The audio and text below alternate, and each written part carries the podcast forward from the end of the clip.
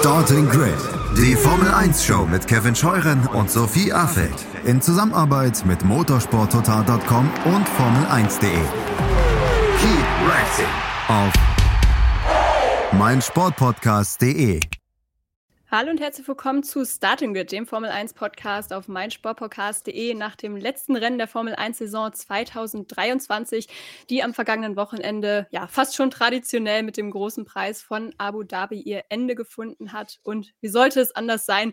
Natürlich hat Max Verstappen auch dieses Rennen gewonnen. Ehrlicherweise wäre vermutlich alles andere auch gar nicht so passend gewesen für diese dominante Saison des Niederländers. Es gibt aber auch noch viele weitere Themen zu besprechen und das wollen wir jetzt angehen. Und damit damit begrüße ich euch zur letzten Rennanalyse der Saison. Und ich freue mich ganz besonders, dass ich heute auch viele Live-Zuschauer quasi begrüßen darf, denn wir streamen das Ganze heute auch erstmals auf dem YouTube-Kanal von Formel1.de und auch auf Twitch. Ähm, also hallo an euch und natürlich auch an alle anderen, die das später noch on demand hier hören. Für euch ändert sich eigentlich gar nichts, aber es sollte eigentlich einfach nur trotzdem kurz mal erwähnt sein, dass wir uns sehr darüber freuen, dass auch viele heute eben live mit am Start sind. Und mit wir, da meine ich natürlich nicht nur mich, Sophie Affelt, sondern auch meine Mitstreiter. Und das ist einmal Kevin Scheuren, mein Co-Moderator, wie ihr es gewohnt seid. Hallo Kevin. Hallo.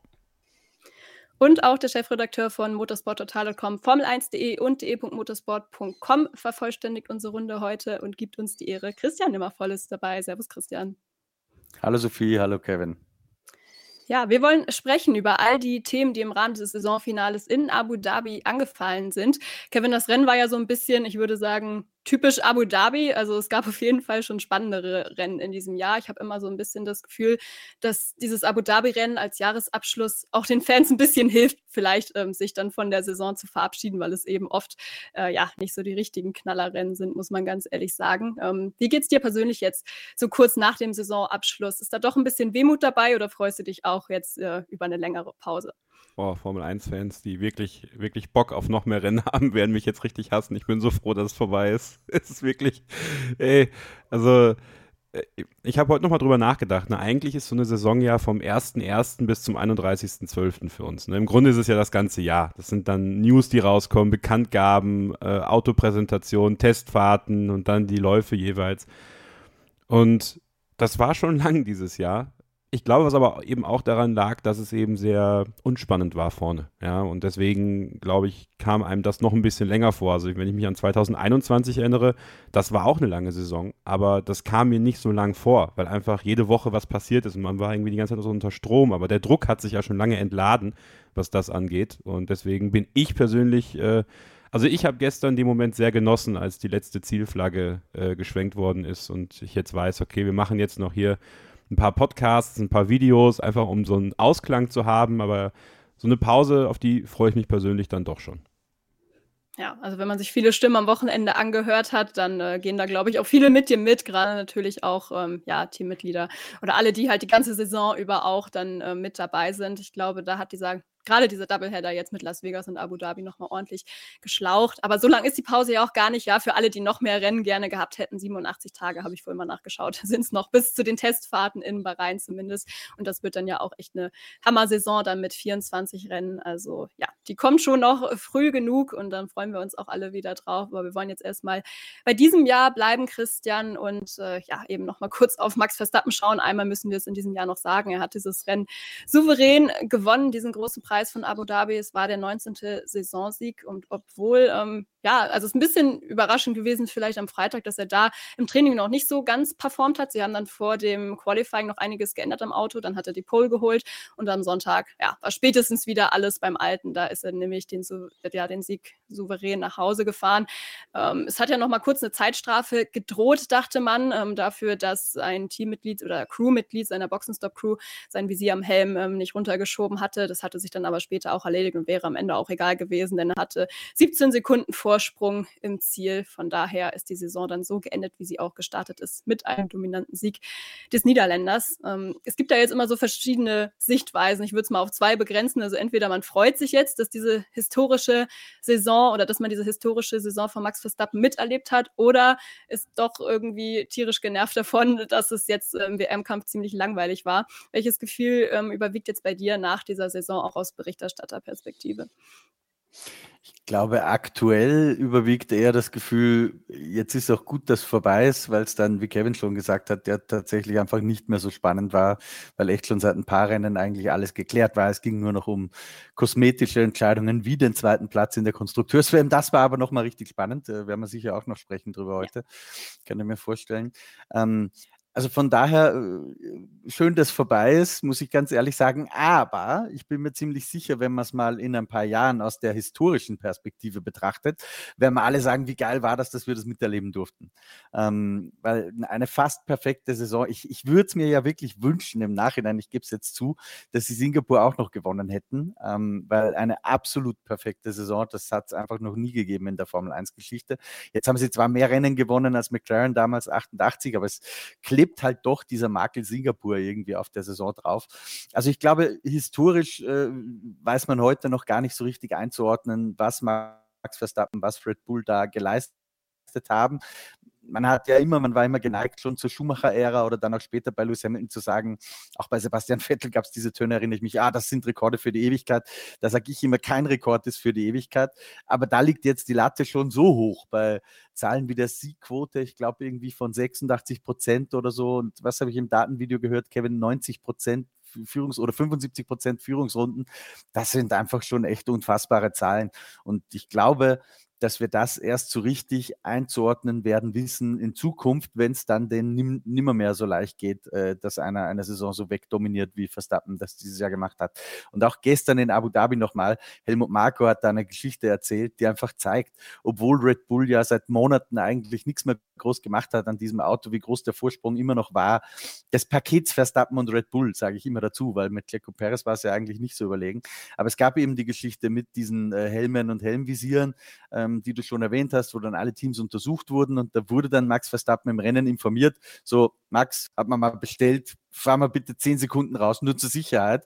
Ähm, und dann hat Helmut Marko gesagt, hat der direkt eine Sekunde mal draufgelegt auf die Rundenzeit. Einfach so aus dem Ärmel geschüttelt. Und das hat nochmal so richtig ähm, einfach gezeigt, was für eine Kombination wir da dieses Jahr erlebt haben mit, mit Verstappen und mit dem Red Bull RB 19? 19, 19 glaube ich, oder? Ja. ja. Mit dem Zählen, wenn man so viele Jahre macht, irgendwann kommt man durcheinander. Ja, wirklich Wahnsinn. Auch diese ganzen Rekorde, von denen du ja schon ein paar angesprochen hast. Ich könnte sie jetzt alle vorlesen. Ich habe nämlich alle mal runtergeschrieben am Wochenende, die wer jeweils äh, geholt hat. War eine ganze DIN A4-Seite. Daher werden wir das jetzt auch nicht tun, weil sonst sitzen wir noch bis morgen früh hier. Die Zeit haben wir leider nicht, aber es ist wirklich unglaublich ähm, beeindruckend. Ähm, ja, wirklich eine besondere Leistung auch dieses Mal wieder gewesen. Ähm, wir wollen aber auch seinen Teamkollegen Sergio Perez noch mal kurz erwähnen.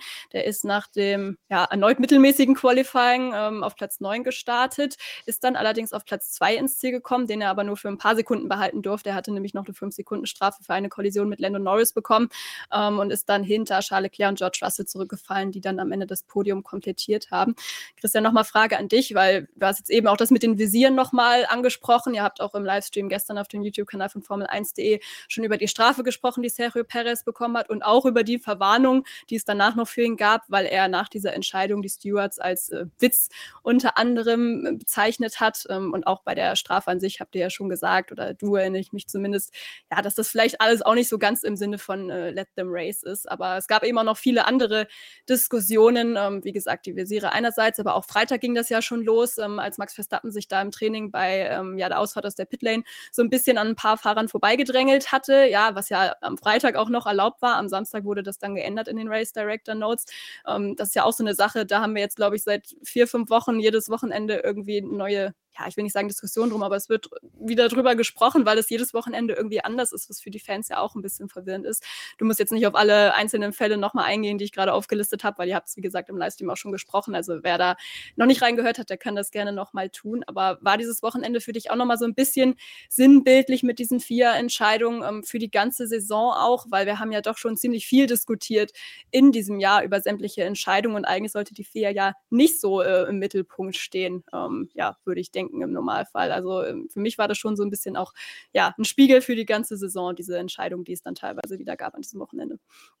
Ja, da würde ich zustimmen. Vor allem, ich habe das Gefühl, dass die vier dieses Jahr und teilweise auch schon vorher, aber dieses Jahr ganz extrem, ein bisschen kleinlich aufgetreten ist, so im Großen und Ganzen, oder? Eigentlich hat man vor ein paar Jahren mal gesagt, eben let them race, also wollen wir gerade bei Rennsituationen und so vielleicht ein bisschen weniger kleinlich sein. Ich finde, dass man das in den ersten Runden, in den Startphasen tatsächlich sehr gut gehandhabt hat dieses Jahr. Da war man ja tatsächlich etwas großzügiger in der Bewertung der Zwischenfälle. Aber ansonsten waren sie echt kleinlich und damit meine ich gar nicht nur Situationen wie Paris Norris gestern in Abu Dhabi, sondern auch so Geschichten wie die Piercings von Lewis Hamilton oder äh, 347.000 Regeln, wie man die Boxenausfahrt im Qualifying regeln kann. Ähm, ich weiß nicht, ob man nicht vielleicht einen Schritt zurück wieder machen muss und ein bisschen deregulieren sogar und die Fahrer das untereinander regeln. Das hat früher auch ganz gut funktioniert. Ab und zu gab es mal ein bisschen Kontroverse, aber aktuell führt es halt dazu, dass du echt ständig Investigations hast für absolut kleinen Mist, ja, äh, wo man dann eigentlich kein Ergebnis hat danach und äh, es aber solche Kleinigkeiten sind, ähm, dass man wirklich nur den Kopf schütteln kann drüber ich glaube, da braucht es einen Grad zurück und ich glaube, die Wurzel davon ist letztendlich äh, der Tod von Charlie Whiting. Ich meine Anfang 2019. Denn Whiting hat einfach durch sein Alter, durch seine Erfahrung, der war schon da, als die Fahrer alle in die Formel 1 eingestiegen sind. Der hatte einfach so eine Grundautorität gehabt, glaube ich, dass gewisse Dinge sich auch auf einem kurzen Dienstweg in Anführungsstrichen regeln haben lassen. Wohingegen, als dann zuerst Michael Masi und dann Freitasch und Wittig und jetzt ja nur noch Wittig kam, äh, glaube ich, die Notwendigkeit gesehen wurde, wir müssen tatsächlich auch wirklich alles aufschreiben, was wir so machen. Das ist ja ganz ähnlich wie vielleicht äh, in, in einer Firma, wo man arbeitet, ja, wo du sagst, braucht man für alles Regeln, ähm, wo man dann merkt, okay, da gibt es hier wieder eine Ausnahme und da wieder eine Ausnahme und dann brauchst machst da wieder eine Ausnahmeregelung, die du auch wieder aufschreibst, oder machst du es ein bisschen mehr mit, mit Fingerspitzengefühl und mit einer grundsätzlichen Autorität und lässt dann äh, die Leute untereinander das regeln. Ich wäre ein Fan von dem zweiten. Ich glaube, mit Charlie Whiting äh, ist ein Teil davon verloren gegangen und ich bedauere das, weil es einfach echt zu, zu viel geworden ist. Ja. Also teilweise hatten wir Untersuchungen, Track Limits ist auch so ein leidiges Thema, ja. äh, was die Formel 1 irgendwie nicht auf die Reihe kriegt. Äh, Piercings gestern dann die Geschichte äh, wirklich lächerlich fast, weil während des Rennens wird der Zuschauer erstmal aufgescheucht, weil äh, ein Mechaniker das Visier nicht runterklappt. Also meine Güte, ja. Äh, ich sage ja nichts, wenn der den Helm nicht trägt oder so. Aber weil die die Visiere nicht runterklappen oder irgendwelche Schutzbrillen nicht tragen, also sorry. Äh, da brauche ich keine Investigation während des Rennens, die dann noch dazu führt, dass keiner weiß, kriegen wir jetzt eine Strafe. Erstmal ging es ja nur auf Lewis Hamilton, dann hat man gemerkt, okay, es waren wohl mehr betroffen. Eigentlich alle Teammanager wurden dann geladen letztendlich, weil das wahrscheinlich, ich habe mich nie damit befasst, deswegen kann ich das nicht beurteilen, aber wahrscheinlich seit 20 Jahren völlig Usus ist, dass die die Helmvisiere nicht runterklappen. So, und jetzt haben wir plötzlich ein Thema beim letzten Rennen. Das ist halt so ein Beispiel, wo ich sage, hm, Leute, braucht man wirklich so viele Regeln? Braucht man so lange Race Directors Notes? Braucht man nicht vielleicht ein bisschen mehr? Charlie Whiting machen wir jetzt so und dann machen sie alle so. Ja, also auch neben der Langeweile im WM-Kampf, sage ich mal, eines oder ein großes Thema, das äh, vielen Fans, glaube ich, auch sehr sauer aufgestoßen ist. Also du hast es angedeutet, viel Arbeit auch im Winter, die da eventuell noch auf die vier zukommt. Genau, wollten wir auch nur mal kurz erwähnt haben. Jetzt haben wir schon über Red Bull eben gesprochen. Ich würde aber auch ähm, das Schwesternteam Alpha Tauri noch mal kurz gerne ähm, ja, mit reinnehmen, Kevin, denn die standen auch ziemlich im Fokus eigentlich für deren Verhältnisse, muss man sagen, an diesem Wochenende aus mehreren Gründen. Ein Grund war auch die Performance Performance von Yuki Tsunoda am Sonntag. Der hat nämlich nicht nur Platz 8 im Rennen geholt, sondern auch den Titel Driver of the Day, der ja immer von den Fans äh, gewählt wird. Es ging ja auch noch um einiges an diesem Wochenende für Alpha Tauri, denn die wollten ja noch Platz 7 in der Konstrukteurs-WM sichern. Da haben dann am Ende le leider aus deren Sicht doch noch drei Pünktchen auf äh, Williams ähm, ja, gefehlt, die diesen Platz dann sichern konnten. Aber ich glaube, man kann trotzdem sagen, dieses Ergebnis am Sonntag war für sich allein gesehen durchaus ordentlich und auch ein versöhnlicher Abschluss dieser Alpha Tauri-Ära, denn es war ja auch das letzte Rennen unter diesem Namen für das Team. Alpha Tauri-Ära. Wie lange, hat die, wie lange war die? Vier Jahre? Ob man es jetzt als Ära bezeichnen will, kann also, man sich auch drüber streiten, aber. Ja, ähm, ich glaube, das ist ein Name, den man nicht vermissen wird in der Formel 1 tatsächlich. Ähm, ich habe mich für Yuki Tsunoda extrem gefreut, weil, wenn man ehrlich ist, ähm, wird er ja schon immer so ein bisschen belächelt. Ne? Geht jetzt nächstes Jahr in sein viertes Jahr. Äh, viele Experten sagen, ja, der hat es immer noch nicht gepackt. Und es braucht ja schon echt Zeit, um, um solche Leistungen dann auch irgendwo zu generieren für ihn. Und gerade jetzt mit Danny Ricciardo als Teamkollegen, der ihm da an die Seite gesetzt worden ist, von dem alle denken, das wird dann vielleicht der nächste sein, der neben Sergio, äh, der neben Max Verstappen dann für Sergio Perez 2025 eventuell bei Red Bull sitzen könnte nochmal so eine Aufgabe mehr obendrauf.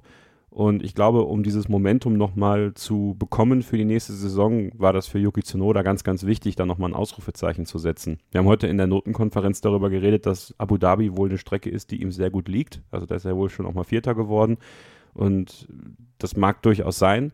Aber das musst du trotzdem erstmal hinbekommen. Ja, mit einem Auto, das halt nicht unbedingt in diesen Sphären sonst mitspielt, wie es dann bei ihm jetzt mitgespielt hat an diesem Wochenende und am Sonntag auch und hat Führungsrunden gesammelt, was auch ganz schön ist für ihn. Und ich glaube, das war einfach auch erfreulich für Franz Toasts Abschied, nochmal so ein Ergebnis zu haben. Ja, er war stocksauer, das haben wir ja bei Sky Deutschland gehört darüber, dass es nicht für Platz 7 gereicht hat, äh, weil Alonso hätte man ja sicherlich bekommen müssen. Aber ich glaube, das ist so, irgendwie sehr passend, dass es dann Zunoda war, der dieses Ergebnis eingefahren hat für ihn, weil Franz Toast hat ja viele Fahrer, die so ein bisschen Heißsporn waren, die so ein bisschen enfant terrible vielleicht auch waren, so wie Pierre Gasly zu Beginn seiner Zeit, so ein bisschen auf Spur gebracht und auch so ein bisschen geerdet und auch denen so ein bisschen Disziplin beigebracht und das so als, als letzten Gruß quasi für Franz Toast nochmal, dieses Ergebnis für Yuki Tsunoda hat mich sehr gefreut und deswegen äh, tolles Ergebnis für Alpha Tauri, für Tsunoda und auch im Zweikampf mit Ricardo.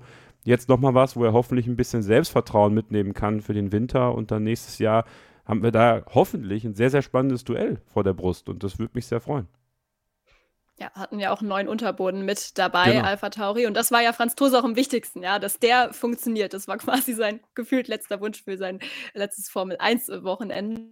Und äh, von dem, was Peter Bayer gesagt hat, hat es wohl auch ganz gut funktioniert. Äh, Christian, wenn jetzt Kevin den Abschied von Franz Tusch schon anspricht, dann kannst du da vielleicht auch noch ein kurzes Wort drüber verlieren, wenn du willst, weil du kennst ihn ja auch ganz gut, hast ihn schon mehrfach ähm, getroffen, ähm, kennst auch seine Essgewohnheiten inzwischen. Ich glaube, das Olivenöl-Interview ist äh, inzwischen sehr bekannt äh, in unserer Community. Also wer das noch nicht gesehen hat, auf jeden Fall reinschauen, auch aufgrund der Inhalte. Ähm, genau, natürlich äh, ist ein sehr gutes Interview auch geworden.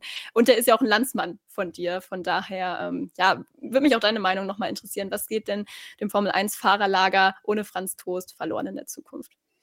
Ich glaube, wir sollten ihn mal einladen äh, zum Marillenknödel kochen mit Olivenöl. da kommen die tollsten Rezepte dann raus beim Franz. Na, was soll ich sagen? Erstmal vielleicht noch eine kleine Anekdote. Ich habe heute ein Foto gesehen, äh, wo ihm Marc Mateschitz so ein kleines Modellauto überreicht hat. Und dann habe ich in der Redaktion schon gesagt, das kann ja wohl nicht deren Ernst sein, oder? Äh, jetzt speisen die den nach so vielen Jahren mit so einem 1 zu 18 Ding ab. Ähm, dann habe ich aber erfahren, habe mich belehren lassen, das hatte ich gar nicht mitbekommen, dass Helmut Marko wohl angekündigt hat am Wochenende, dass er ein richtiges Formel 1 Auto auch bekommt äh, für sich zu Hause. Das ist dann natürlich schon eine, eine, sehr große Anerkennung, die aber auch dem, dem Werk von Franz Toast gerecht wird, wie ich finde, denn das ist ein Mann, wenn man ihn ein bisschen kennt, der wirklich sein ganzes Leben ähm, diesem Sport untergeordnet hat. Der hat sich ja auch immer so ein bisschen als Talentscout von Red Bull verstanden. Das heißt, ähm, wenn man ihm die Geschichten glauben darf, die er so erzählt hat, dann war er auch an rennfreien Sonntagen zu Hause äh, die ganze Zeit vor dem Fernseher und hat geschaut, Formel 3, Formel 2, Indycars, was es alles gibt. Ähm, die arme Frau Toast, also falls die nicht auch sich irgendwie für Motorsport Sport interessiert, ähm, glaube ich, hat es die nicht immer einfach gehabt in den letzten Jahren. Da haben wir auch ein Interview gehabt mit dem Franz äh, diesen Sommer, glaube ich, auf dem, auf dem YouTube-Kanal von Formel 1D, wo er auch, also ich musste so drüber lachen, äh, habe ich auch mit ihm selbst schon drüber gelacht, als er die Geschichte erzählt hat, als er nach Japan ging äh, mit Ralf Schumacher gemeinsam für ein Jahr. Äh, da sollte Ralf Schumacher drüben ja Super Formula äh, und die GT fahren. Und Franz Toast packt halt so seine Koffer und seine Frau sieht ihn dann beim Kofferpacken und meint so, oh, Franz, wo geht's denn hin? Und dann sagt er, ja, nach Japan und wann er denn wieder zurückkomme. Und dann sagt er, es wird jetzt schon ein bisschen dauern, ein Jahr ungefähr, aber kannst ja mitkommen, wenn du willst. Und hat er gesagt, das habe ich ja gar nicht erzählt, weil da gibt es nur Stress und so.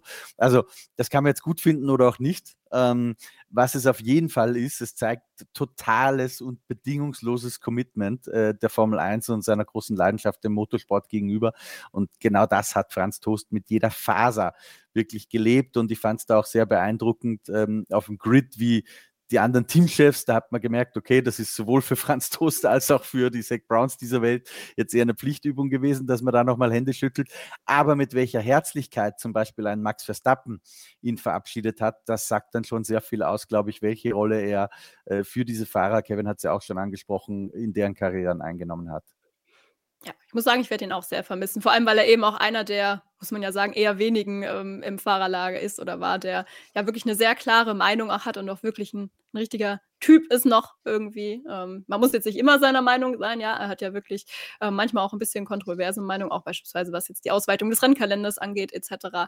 Ähm, ja, aber trotzdem wirklich ein, ein toller Typ, glaube ich, ähm, ja, der immer sehr viel hergegeben hat, auch in Interviews etc. Und ähm, der auch schon gesagt hat, ja, er wird auch seine freien Wochenenden immer noch äh, viel mit Motorsport verbringen, auch mit drei, vier Bildschirmen, dann Live-Timing verfolgen etc. Und er bleibt Red Bull ja auch ähm, ja, in beratender Funktion erhalten, zumindest auf Abruf. Also ganz verloren geht er dem Sport dann am Ende vermutlich doch nicht. Wir sind auf jeden Fall gespannt, was dann die Zukunft auch für das Team bringt, mit neuem Namen, neuer Führungsebene, intensiverer Zusammenarbeit mit Red Bull etc. Ähm, ja, beim Stichwort neuen Namen können wir vielleicht auch kurz noch Alfa Romeo erwähnen, über die wollen wir jetzt ähm, nicht weiter großartig sprechen. Das werden wir auf jeden Fall dann noch in unserer großen Saisonanalyse ausführlich nachholen. Aber auch die ähm, ja, haben ja am Sonntag oder mit dem Rennen am Sonntag das Ende ähm, der Zeit von Alfa Romeo quasi als Namenssponsor eingeleitet. Ähm, da gab es allerdings kein Abschiedsgeschenk in Form von Punkten, anders als bei Alpha Tauri. Nur die Plätze 17 und 19 wurden es dafür Guan Yu Zhou und Valtteri Bottas.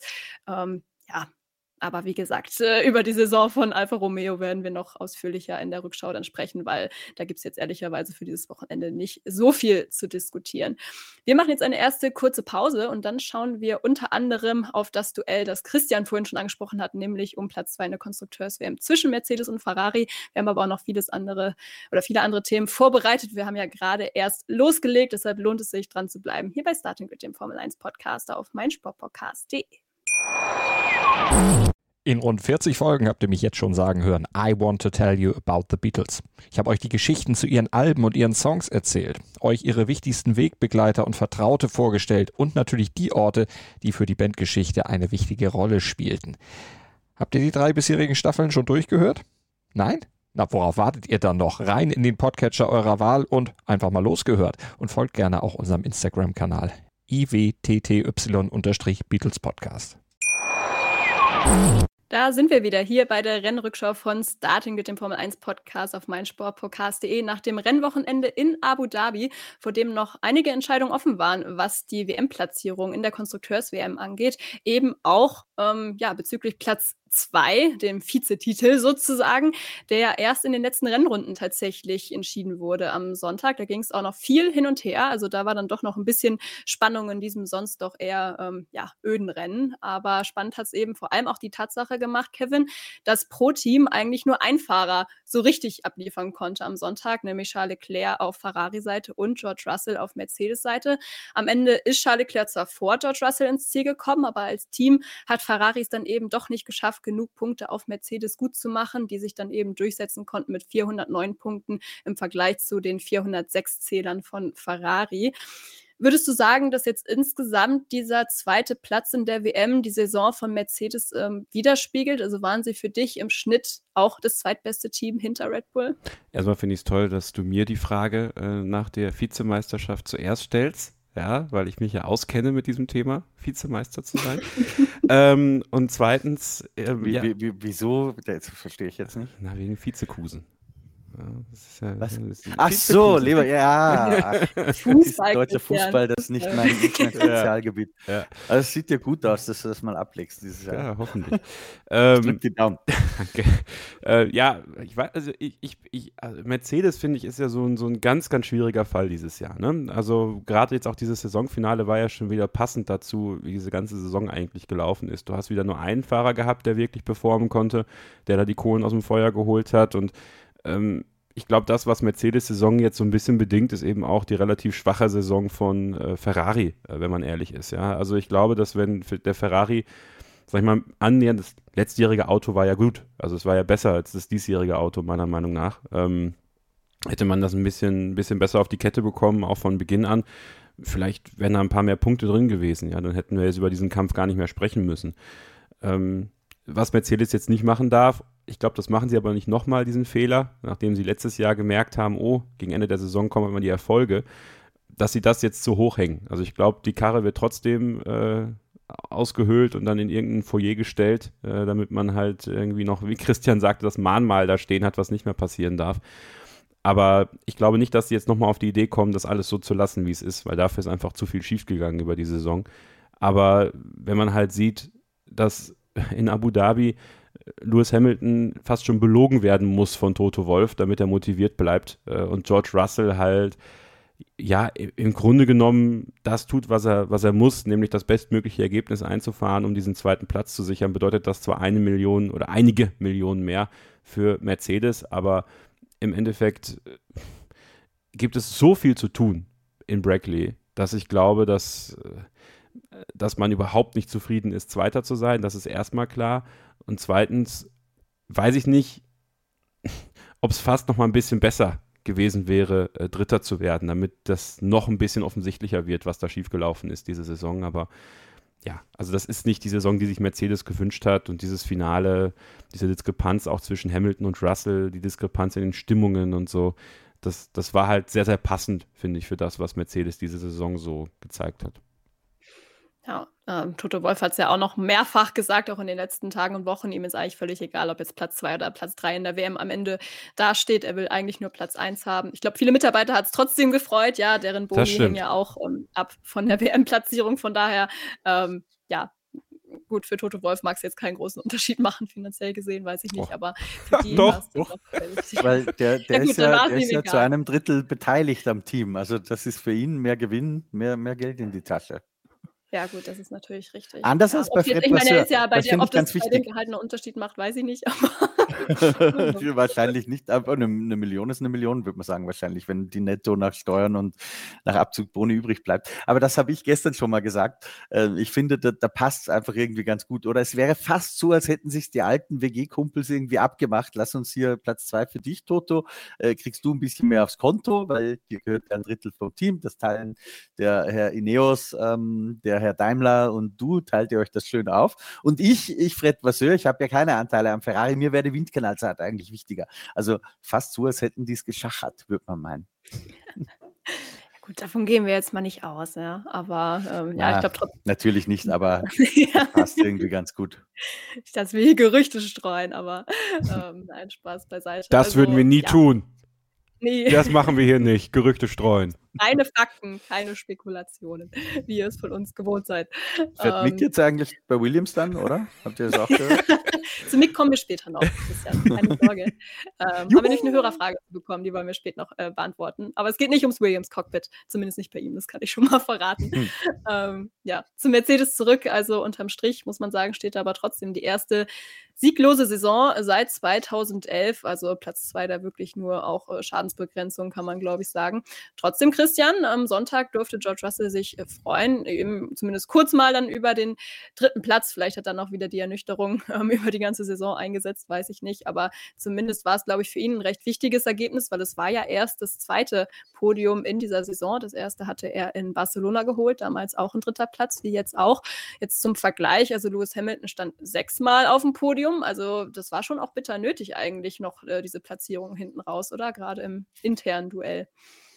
Ja, ich schaue mir hier gerade nochmal den WM-Stand an. Hamilton 234, Russell 175. Gut, das hat er noch ein bisschen gerettet. Ähm, dann am Ende, aber sieht natürlich schon besser aus für Lewis Hamilton. Ja, er hat selbst ja äh, ganz fast zu dramatisch, wie ich finde, zusammengefasst. Er hat gesagt, es war von den Ergebnissen her die schlechteste Saison seiner Karriere. Das würde ich nicht so unterschreiben. Ich glaube, da hat er sicher auch schon schwierigere äh, Saisons gehabt. Auch wenn natürlich, ja, die Williams-Jahre kann man nicht mit Mercedes vergleichen, das ist ja ganz klar. Ähm, so schlecht war es dann eigentlich gar nicht. Er hat zwischendurch mal ein bisschen Hänger gehabt. Erstaunlicherweise, du hast schon angesprochen, war es bei Mercedes echt ganz oft so, dass einmal Lewis Hamilton so ein bisschen am Drücker war und dann eben wieder George Russell. Äh, wir hatten den Verdacht manchmal, okay, das Update, das da jetzt gekommen ist, in Monaco, glaube ich, war das, äh, wo man auch den Konzeptwechsel so ein bisschen eingeleitet hat, da hatten wir das Gefühl, das geht jetzt mehr Richtung Lewis Hamilton, hat sich aber auch irgendwie so ein bisschen relativiert. Das hat dann auch der Russell wieder seine starken Phasen gehabt. Also so ein richtiges Muster kann ich da ehrlich gesagt nicht erkennen zwischen den beiden. Ich würde sagen, das sind einfach zwei absolute Topfahrer auf Augenhöhe, wo ich mich auch freue aufs, aufs nächstjährige Duell, wie das dann weitergeht. Das einzige kleine Gefühl, das ich habe, ist, dass, glaube ich, schon äh, Lewis Hamilton echt Schwierigkeiten damit hatte, sich auf dieses von Mike Elliott, der ja inzwischen weg ist, ähm, designte Zero-Pod-Konzept einzulassen. Damit hat er sich einfach überhaupt nie wohlgefühlt.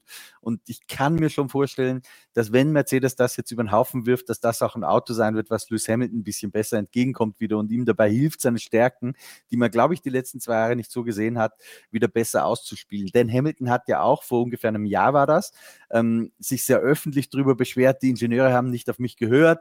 Also er hat sehr klar gemacht, das ist nicht das, was er will. Damit hat er sich jetzt rumgeplagt. Einer der Tiefpunkte war nochmal Abu Dhabi, weil die Laune, die er da ausgestrahlt hat, war, man kann es nicht anders sagen, einfach wirklich unter aller Sau. Also das hat Nico Rosberg, erinnert ihr euch zurück an, ans Jahr 16 und 17 dann, als Nico ja schon zurückgetreten war, hat er ganz oft drüber gesprochen, wenn, wenn Luis keinen Bock hat, dann, dann ist der total angreifbar, weil dann hat der völlige Off-Wochenenden. Das unterscheidet ihn im Übrigen, finde ich, von einem Fernando Alonso zum Beispiel, der sich immer äh, das Herz aus der Seele fährt. Das ist bei Lewis Hamilton nicht so. Und trotzdem würde ich nicht den Rückschluss daraus ziehen, dass man Lewis Hamilton abschreiben darf, weil ich glaube, wenn der wieder eine Maschine unterm Hintern hat, mit der er gewinnen kann, ähm, dann fährt er wieder wie ein junger Rennfahrer Gott äh, und kann es auch mit einem Max Verstappen in Topform aufnehmen. Also da ist auf jeden Fall Zunder drin. Ähm, Mercedes wirft alles über den Haufen. Das haben sie jetzt in Abu Dhabi nochmal gesagt. Ich, ich, hoffe dann, dass sie nicht nächstes Jahr wieder ankommen mit einer neuen Variation des Zero Pod, weil letztes Jahr um die Zeit haben wir auch geglaubt, sie werfen alles über den Haufen, haben sie dann aber nicht gemacht. Ähm, ich glaube, diesmal ziehen sie es wirklich durch. Und dann äh, heißt es Karten neu gemischt und dann schauen wir mal, wo die stehen nächstes Jahr. Es kann, es kann gut gehen, es, es kann auch nicht gut gehen. Das ist echt schwer zu sagen.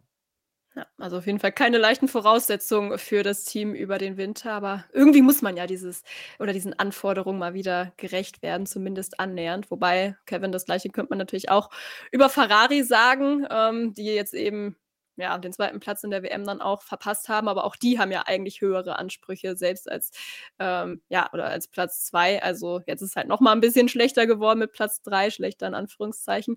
Muss man sie deswegen jetzt äh, trotz des zweiten Platzes von Charles Leclerc am Sonntag ähm, auch als Verlierer des Wochenendes bezeichnen, weil sie es jetzt eben in der WM dann nicht gepackt haben, diesen zweiten Platz einzufahren? Ja, wenn man das so sieht, dann ja, weil im Endeffekt war das das Ziel und das Ziel haben sie nicht erreicht es ist ein schwieriges Jahr. Das wäre das Minimalziel gewesen, Zweiter zu werden hinter Red Bull mit der Hälfte der Punkte als Team. Was halt auch schon ein Statement ist, ja. Also es ist echt ein wildes Jahr, äh, was Red Bull da hingelegt hat. Und am Ende können wir aber sagen, dass Ferrari das einzige Team ist, das ein Rennen gewonnen hat, was nicht Red Bull war. Also das ist auch wiederum was Positives und das auch aus eigener Kraft äh, an dem Rennwochenende in Singapur.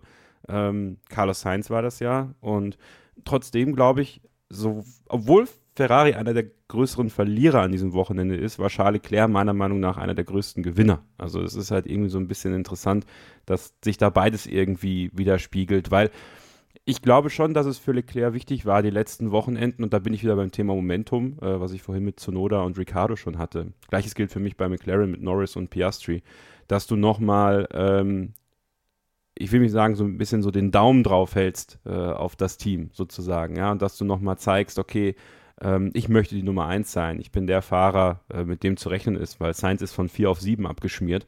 Äh, Leclerc ist, glaube ich, dann Fünfter geworden am Ende in der Fahrerwertung. Es ist zwar auch noch nicht da, wo man gerne hin möchte, nämlich um die WM zu kämpfen. Aber gerade dieses Teamduell, Leclerc hat das erste Jahr verloren gegen Sainz, hat das zweite Jahr äh, knapp gewonnen, jetzt hat er das dritte Jahr knapp gewonnen zwischen den beiden. Also sie sind relativ gleich und gleichzeitig meiner Meinung nach eben auch nicht. Also meiner Meinung nach bleibe ich dabei, äh, dass Charles Leclerc der bessere Fahrer von den beiden ist. Es geht nur darum, dass man ihm jetzt ein Auto wirklich hinstellt, wo er konstant seine Stärken ausfahren kann. Und das hat man, finde ich, in den letzten beiden Rennwochenenden auch gesehen, war, ähm, haben wir auch in den, in den Noten, wurde das ja auch wieder gespiegelt bei uns. Die Leserinnen und Leser von Formel1.de haben ja auch Charles Leclerc auf den zweiten Platz, glaube ich, äh, gewotet hinter Max Verstappen. Also es zeigt eindeutig, dass Charles Leclerc einer derer ist, mit dem man sich auch vorstellen könnte, einen WM-Kampf gegen Max Verstappen zu, auszuspielen, ja. Und deswegen war das ja einerseits echt verloren, aber auch gewonnen. Und das ist, ja, spiegelt auch wiederum so ein bisschen, wo du ja vorhin auch die Frage gestellt hast, ob das so die Saison widerspiegelt. Und das ist tatsächlich so was, tatsächlich, Ferrari hat so viel verloren, aber auch irgendwie viel gewonnen. Und ähm, Fred Vasseur ist immer noch dabei, die ganzen Strukturen umzumodeln und vieles ist schon passiert, vieles wird noch passieren, kommen ja noch neue Leute dazu. die Hoffnung ist da. Die Hoffnung ist da und äh, ich habe es ja in, in Las Vegas auch bemerkt. Wenn du auf den Tribünen gesehen hast, welche Farben da so da waren, dann war das viel Lewis Hamilton äh, und viel Mercedes. Ja, äh, viel Ferrari.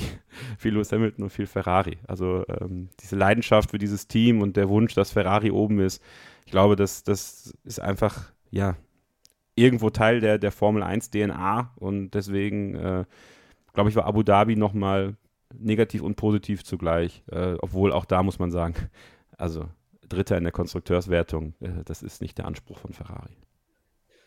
Jetzt hast du gesagt, äh, Charles Leclerc an sich positives Wochenende. Er hat ja auch versucht, das Schicksal des Teams mit Blick auf die Konstrukteurs-WM ein bisschen selbst in die Hand zu nehmen mit seiner strategischen Entscheidung, als er da Sergio Perez vorbeigelassen hat, als er wusste, er bekommt die 5-Sekunden-Strafe, in der Hoffnung, dass der so weit davonziehen kann, dass äh, ja, äh, er noch auf dem Podium bleiben kann und George Russell eben auf Platz 4 abrutscht, weil das hätte dann aufgrund der besseren Einzelergebnisse gereicht für Ferrari, um Platz 2 in der Konstrukteurs-WM zu sichern. Am Ende waren es dann 1,1 Sekunden zu wenig. Kevin, ihr habt auch im Stream schon drüber gesprochen, ja, dass ähm, Charles Leclerc eigentlich eine gute Idee damit hatte, es aber irgendwie nicht ganz zu Ende gebracht hat, weil er eben dann auch nicht groß versucht hat, George Russell danach einzubremsen, damit Perez eben mehr Zeit rausfahren kann. Ich bin ja grundsätzlich natürlich immer sehr für sportliche Fairness und die hat er auch definitiv bewiesen, aber wir reden ja auch oft drüber und das haben wir auch hier im Podcast schon dieses Jahr viel getan, ähm, dass Charles Leclerc vielleicht manchmal einfach ein bisschen zu nett ist und ihm vielleicht ein bisschen das Arschloch gehen, wie man immer so schön sagt auf gut Deutsch, ähm, dass ihm das vielleicht ein bisschen fehlt, wenn er wirklich ganz erfolgreich werden will in der Formel 1. Ähm, rechnest du ihm das trotzdem hoch an, dass er da fair geblieben ist? Oder war das jetzt vielleicht wieder ein Fall von zu großer Nettigkeit, vor allem weil da ja auch eben viele Millionen Euro auf dem Spiel standen? Ja, das ist äh, ein Thema, was ich ja schon vor vielen, vielen Monaten mal in Kevins Kaffeepause auf dem YouTube-Kanal von Formel1.de aufgeworfen habe, dass er einfach zu lieb ist für den Titel. Ähm, ich glaube, wir haben in diesem Jahr auch eine Entwicklung bei Charles Leclerc gesehen, was ähm, die, das Ablegen von Nettigkeiten angeht, auch innerhalb des Teams. Also ich glaube, dass er wesentlich stabiler in Anführungsstrichen auftritt innerhalb des Teams, um seine Meinung, um seine Wünsche kundzutun, als es noch vor ein, zwei Jahren der Fall war. Auf der Strecke ist es halt die Frage, ähm, wir haben es ja bei Lewis Hamilton und Nico Rosberg 2016 erlebt, äh, wie es sein kann, wenn ein Fahrer mehrfach ermahnt wird und trotzdem seinen Teamkollegen einbremst. Ähm, also das ist ja auch nicht gut auf Lewis Hamilton zurückgeworfen worden am Ende, ja. Und also was hätte, also ich glaube, man muss immer abwägen, wann es Sinn ergibt, sich wirklich ganz extrem zu verhalten und wann es einfach keinen Sinn ergibt.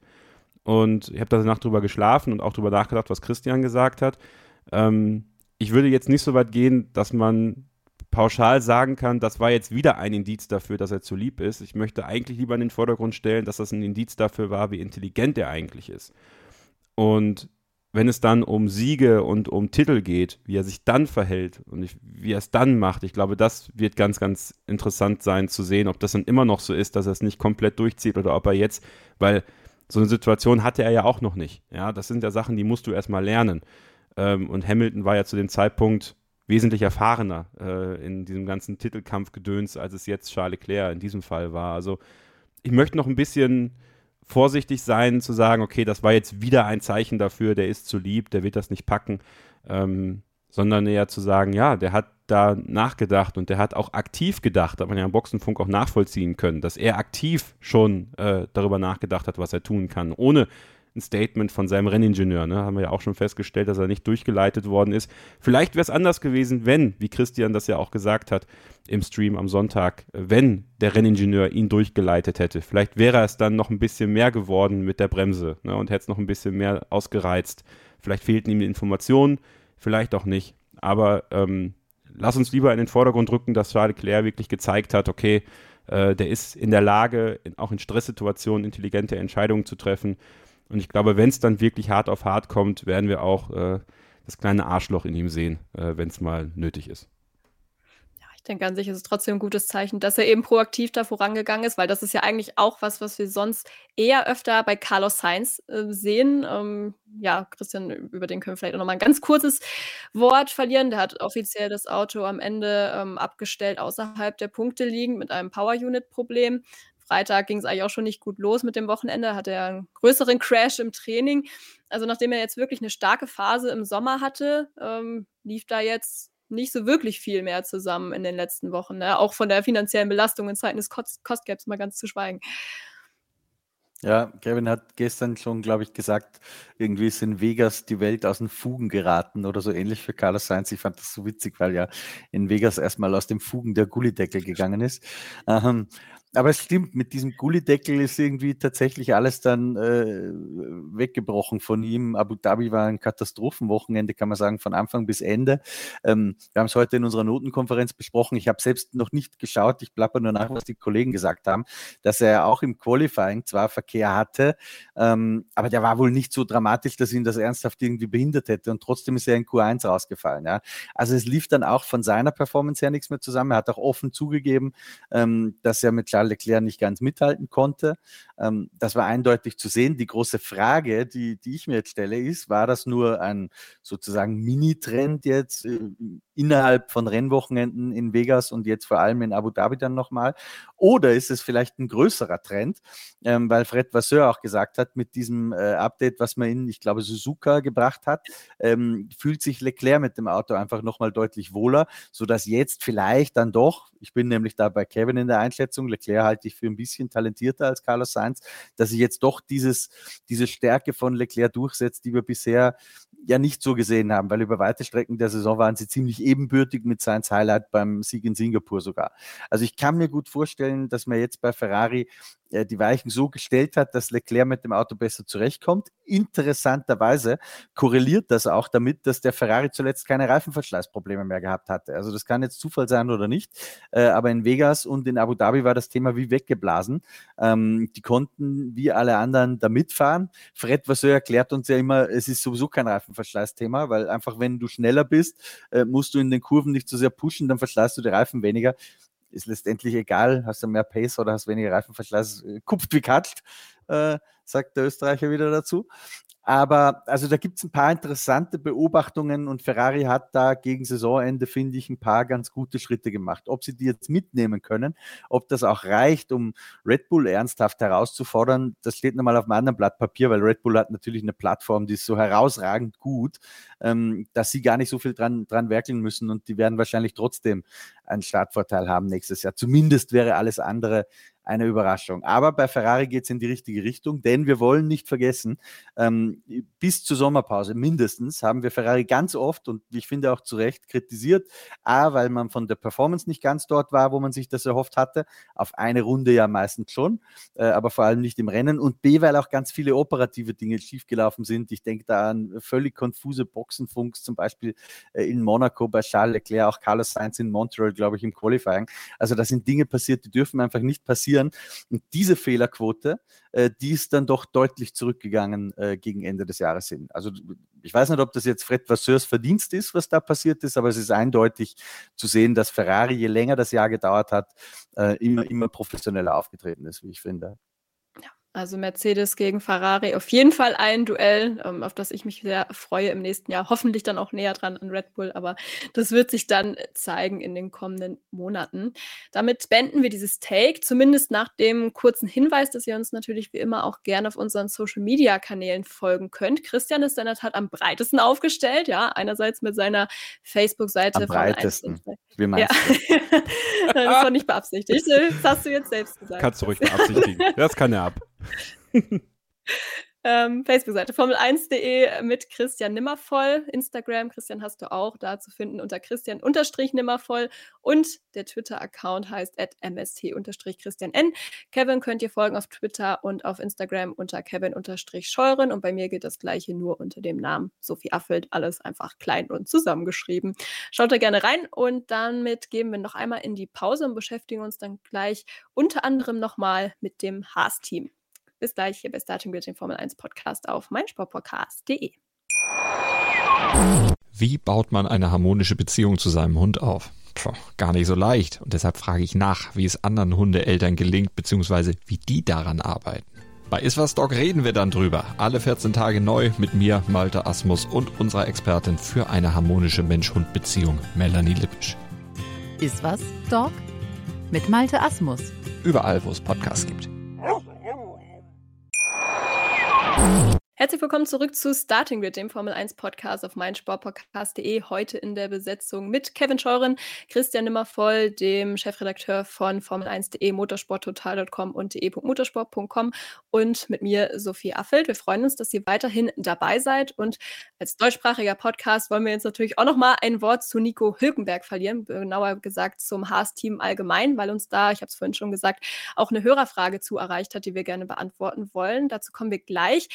Erstmal wollen wir aber noch mal allgemein auf das Wochenende von Haas schauen. Seit gestern steht ja fest, dass sie ja die rote Laterne unfreiwillig über den Winter mit nach Hause ähm, nehmen werden oder schon genommen haben, jetzt mit in die Fabrik, ähm, weil es hat leider nicht gereicht, dann nochmal irgendwie aufzuholen auf Platz 9 auf Alfa Romeo. Die lagen vier Punkte vorne, wobei es am Samstag gar nicht so schlecht aussah für Nico Hülkenberg, das Achter im Qualifying geworden. Gut, schlechte Nachricht ist, er hat den Start dann ziemlich versemmelt. Die gute Nachricht ist, wobei die eigentlich auch eine schlechte Nachricht ist, verwirrend, aber äh, ja, dass es eigentlich völlig egal gewesen wäre, ähm, wo er gestartet wäre, vermutlich, weil er eh aus den Punkten rausgerutscht wäre. Das ist zumindest das Muster, was wir ja schon das ganze Jahr über gesehen haben. Und Kevin, ich muss sagen, ich stelle mir die Situation für die Fahrer und eben auch für Nico Hülkenberg sehr deprimierend vor, ähm, wenn du wirklich jede Woche ins Rennen gehst und weißt, eigentlich macht es überhaupt keinen Unterschied, ob ich überhaupt äh, quasi antrete oder nicht. Ähm, glaubst du, er bereut das vielleicht schon so ein kleines bisschen, äh, dass er mit Haas in die Formel 1 zurückgekehrt ist nach diesem schwierigen Jahr? Naja, es ist ja die einzige Möglichkeit gewesen, wieder zurückzukommen in die Formel 1. Also, ähm, dass es so gravierend werden würde, ich glaube, damit kannst du einfach nicht rechnen. Das ist dann einfach eine Entwicklung, die sich so einstellt übers Jahr und gleichzeitig aber auch immer in seinen Interviews jetzt, die letzten Wochen, hast du immer mehr Frustration gemerkt. Ähm, du hast immer mehr gemerkt, wie sehr es ihn dann doch anfasst, äh, was da passiert, weil der merkt selber, uff, also aus, ja, wir probieren das nochmal, ist, ja, ich habe schon noch hier Bock, Hunger und möchte noch was erreichen geworden. Und wenn du das nicht erreichen kannst und dann auch noch einen fixierten Vertrag hast, obwohl du Angebote hast äh, für eigentlich sehr interessante Aufgaben, wie jetzt zum Beispiel zu Sauber zu wechseln, äh, um da vielleicht sogar Teil des Audi-Werksteams zu werden 2026. Ja, ich glaube, dann fuchst das schon ein bisschen. Und gleichzeitig ist es aber auch das eigene Risiko, weil am Ende des Tages wusste Nico Hülkenberg, auf was er sich einlässt. Ja, es war klar, dass er sich auf das schlechteste Team in der Formel 1 einlässt, auf das Team mit den wenigsten monetären Möglichkeiten einlässt, auf das Team mit der im größten, eigentlich der größten technischen Handschelle einlässt, die es gibt in der Formel 1. Ne? Hier Chassis von Dallara oder äh, diese enge Partnerschaft mit Ferrari, also alles sehr eng gefasst, äh, was, was Haas sich da aufgebaut hat. Und da muss man halt sagen, äh, du bist der äh, Glückes, dein Glückes eigener Schmied oder wie man sagt. Ja, dann äh, musst du dich auch nicht wundern, wenn du dann da bist, wo du bist. Ähm, natürlich aus deutscher Sicht wäre es schön, äh, wenn er in einem Team wäre, was weiter vorne fährt, weil ich glaube, dass er durchaus noch ein Fahrer ist, der sehr gute Ergebnisse einfahren kann. Und auch wenn er selber sagt, er hat damit abgeschlossen, nicht auf dem Podium zu landen, äh, das wäre okay für ihn. Also ich würde mal sagen. Hat er, hat er das gesagt mal? Ich glaube, in einem relativ langen Sky-Interview vor ein paar Wochen, als er sein Jubiläum ja. hatte, hat er gesagt, ja, das ist halt, gehört halt zu mir. Glaube ich so. Also nicht, nicht ganz wörtlich, also mhm. nagelt mich da nicht drauf fest, aber ich glaube schon, dass er halt weiß, dass es schwierig wird, das noch zu schaffen und er ist ja trotzdem irgendwie Teil der Formel 1-Geschichte, aber ich glaube, äh, diesen, diesen Nimbus wegzuhaben, das wäre doch, glaube ich, nochmal äh, ganz gut für ihn. Ja. Da kam doch heute so eine E-Mail mit Rekorden, da stand auch Nico Hülkenberg dabei mit den meisten äh, Rennen ohne Podium irgendwie. Jetzt weiß ja. ich aber nicht mehr, wie viele. Ja. Also, es ist deprimierend, nicht nur für Hülkenberg, auch für Magnussen. Ähm, All the records. Weil einfach nichts vorangeht und das ist einfach nur erbärmlich. Das ist wirklich einfach nur erbärmlich. Zwei, 203 Entries, 200 Starts, je nachdem, wie man es zählt. ah, ist schon, schon heftig. Ja, und ja. er hätte es ja ein paar Mal schaffen Rekord, können. man nicht haben will. Ja, ja er hätte es ein paar Mal schaffen können. Er hat es auch selber weggeschmissen äh, an manchen Stellen. Sicherlich. Ähm, er war jetzt nie in einem Top-Auto, muss man fairerweise sagen. Ja. Also, wenn er es geschafft hätte, wäre es auch teilweise eher überraschend gewesen. Aber ähm, ja, es ist und es ist natürlich auch ein Qualitätsmerkmal, mehr als 200 Grand Prix zu fahren. Das natürlich. muss man auch mal sagen. Ja, ja. klar. Also viele ja, mal schauen. Nicht. Vor allem, man muss bei ihm halt sagen, das wird bei Hülkenberg immer vergessen, das ist halt überhaupt keiner, der mal ein Paydriver war oder so. Ne? Also der hat sich viel erarbeitet, der hat ein hohes Talent gehabt, äh, hatte nie die richtig großen Sponsoren um sich herum. Äh, sein Vater hat ja viel auch investiert in seine Karriere in der Jugend, äh, Spediteur aus Emmerich. Also das ist schon, ähm, das ist schon eine tolle Karriere, auf die er da zurückblicken kann. Ich glaube, er hat ja jetzt wirklich auch durch seinen 200. Grand Prix, äh, finde ich, eine super Marke erreicht und ähm, man kann ihm nur wünschen, dass er den Hunger beibehält und dass er die Qualität beibehält, weil dann ist der als erfahrener Fahrer für jedes Team ab 2026 oder für 25 äh, definitiv auch jemand, auf den man auf dem Zettel haben muss, meiner Meinung nach. Und das sage ich, das sag ich, der eigentlich gesagt hat vor ein paar Jahren, die Zeit von Nico Hülkenberg ist vorbei. Das darf man ja nicht vergessen. Ah. Also, äh, Ja, das ist richtig. das Und, da, und das war nicht gestern. Bitte? Nee. Und das war nicht gestern, Kevin. Das ist schon, das ist schon ein Weilchen her. Ja, das ist schon ein Weilchen her. Und, äh, Aber ja.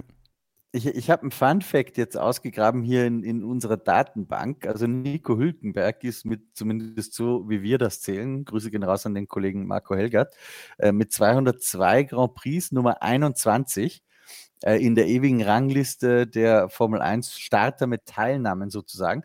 Und von den 20, die vor ihm liegen, haben alle einen Grand Prix gewonnen, außer Andrea de Cesaris. Ähm, und den überholt er aber auch nächstes Jahr, weil der hat 208 Starts. Alle anderen, also das sind Kaliber wie äh, Piquet, Rosberg, da sind ja kaum Nicht-Weltmeister dabei. Ja? Ein paar schon, Gerhard Berger, Mark Webber, ähm, Valtteri Bottas.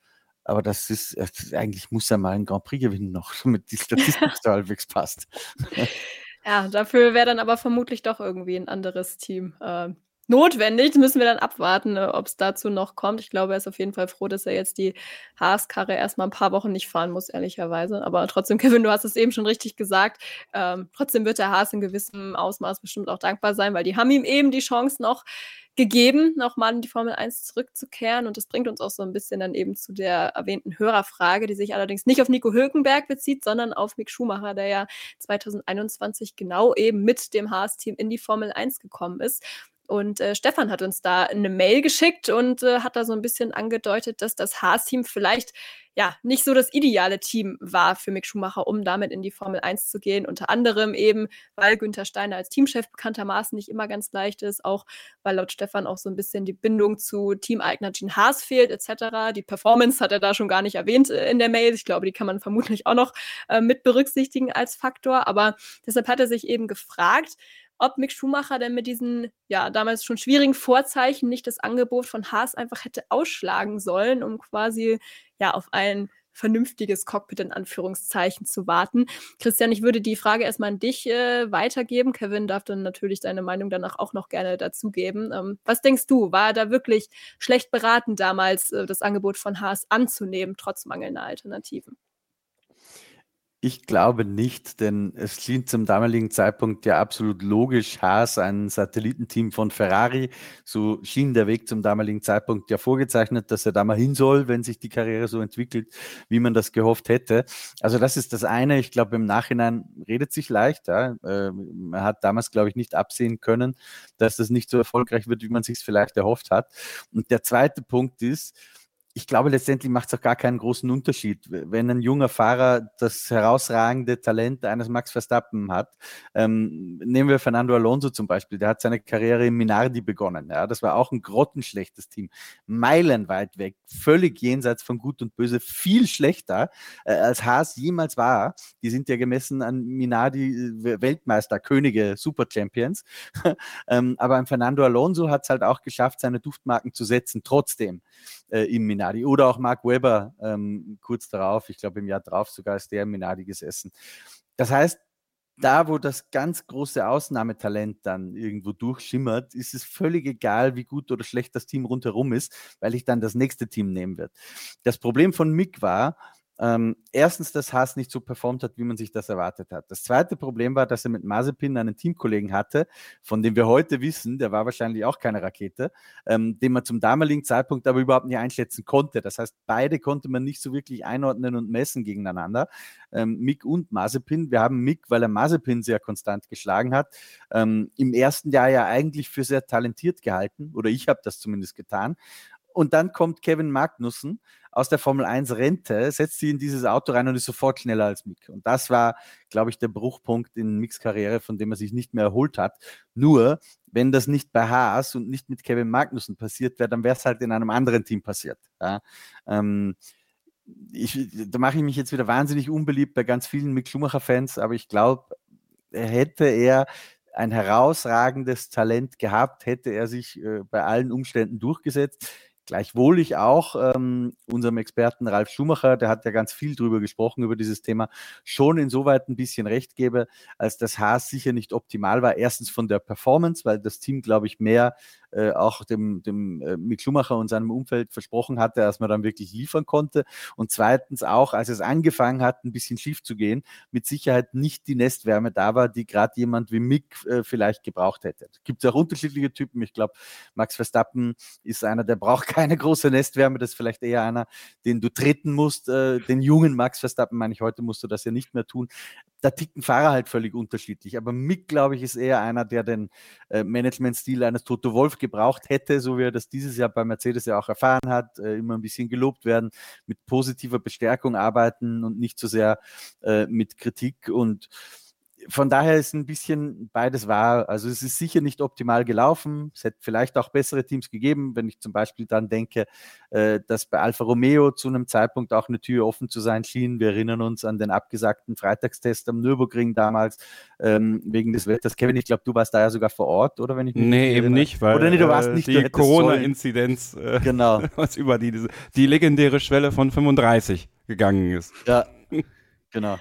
So, vielleicht wäre so ein, ein Alpha-Sauber-Team mit einem BR10 da, mit einem Joe Leberer, äh, vielleicht hätte das besser geklickt für den Mick. Und trotzdem glaube ich, dass es letztendlich nicht den ganz großen Unterschied macht für seine Karriere. Ja, hast du noch was zu ergänzen, Kevin? Ich meine, die Frage ist ja auch, ob überhaupt irgendwo die Tür ein Jahr später nochmal aufgegangen wäre. Ich meine, im Zweifel wäre er für immer ohne Cockpit geblieben, jetzt übertrieben gesagt, ja. Also, genau. weiß nicht, wie siehst du es? Also, ich, ich, ähm, ich widerspreche Christian ja nie muss ich sagen. Äh, mm. Sagen wir so. nee, ich glaube nach wie vor, dass Haas eigentlich so vom Papier her die richtige Idee war, ähm, weil der Druck einfach nicht so groß war, sondern er hätte sich einfach erstmal ähm, darauf konzentrieren können, sich an die Formel 1 zu gewöhnen ähm, und sich da irgendwie ja auch in den Fokus zu fahren vielleicht oder generell einfach erstmal zu fahren. Das Problem ist in der Formel 1 einfach, du hast nur zehn Teams. Äh, du hast im Grunde genommen, wenn du einmal raus bist, dann musst du schon richtig gut sein, um nochmal genommen zu werden. Also wir sehen es ja bei Nico Hülkenberg zum Beispiel. Er hat ja auch schon einige Teams äh, durchgemacht, wurde ja auch äh, als Ersatzfahrer gerufen, ähm, musste dann schnell mal aus Köln zum Nürburgring düsen, um, um da noch einzusteigen. Also ich, ich glaube übrigens, Entschuldigung, wenn ich da kurz einhake, aber Klar. ich glaube nur Corona hat Nico Hülkenbergs Karriere gerettet. Bin mir ziemlich sicher, wenn er diese Gasteinsätze nicht gehabt hätte, ähm, ja. würde kein Hahn mehr nach Nico Hülkenberg kriegen heute. Das ist so, das ist so. Und ähm, bei, bei Mick Schumacher kam einfach so viel zusammen, ja.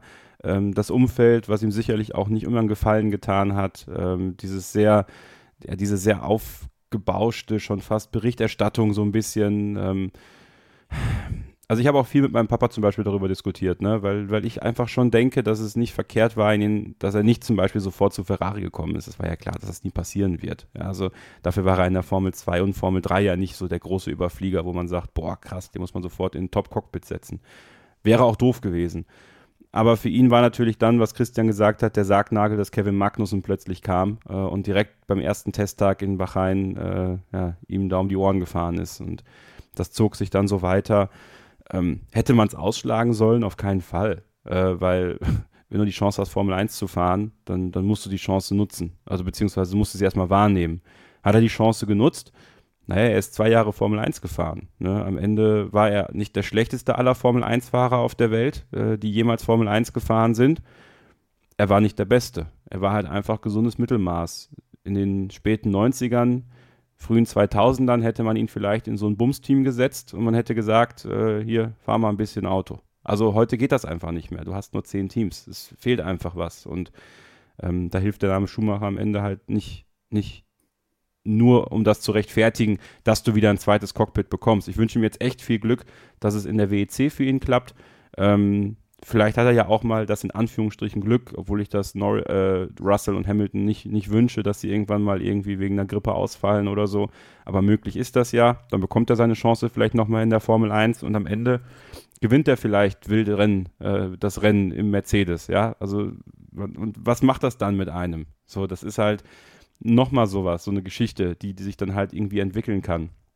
Meiner Meinung nach ist der größte Fehler gewesen sowieso, dass man ihn dieses Jahr auf die Ersatzbank gesetzt hat, weil ich finde nach wie vor, man hätte ihn dieses Jahr irgendwo fahren lassen müssen, weil dieses eine Jahr, wo er jetzt nicht gefahren ist, ich glaube, das hätte ihm gut getan, wenn er da schon relativ schnell irgendwo untergekommen wäre. Aber gut, dass es jetzt der Fall ist für 2024, dass er zumindest wieder Auto fahren kann irgendwo und dann äh, hoffe ich, dass es für ihn zumindest vielleicht eine eigene Legacy in der WEC sogar geben kann. Wer weiß. Es muss ja nicht immer Formel 1 sein. Da darf ich da noch was ergänzen, weil ich finde, Kevin, du hast was ganz Wichtiges gesagt, wie, wie weit er es gebracht hat. Okay, war nicht der beste, nicht der schlechteste Formel-1-Fahrer. Aber wenn man mal ehrlich ist, what are the chances, dass du äh, aus einer deutschen, was war Rolf Schumacher nochmal? Nicht Zimmermann, das war Norbert Vettel. Äh, Kartbahn, der hatte doch diesen, dieses Die- die- äh, gehabt, Ja, oder? genau. Ja. Genau. So, was sind die Chancen, dass du aus dieser Familie einen siebenmaligen Weltmeister rauskriegst, dann noch einen Bruder, über den alle sagen, der war sauschnell, ähm, der dann nur in Anführungsstrichen sechs Grand Prix gewinnt, Grüße an Ralf.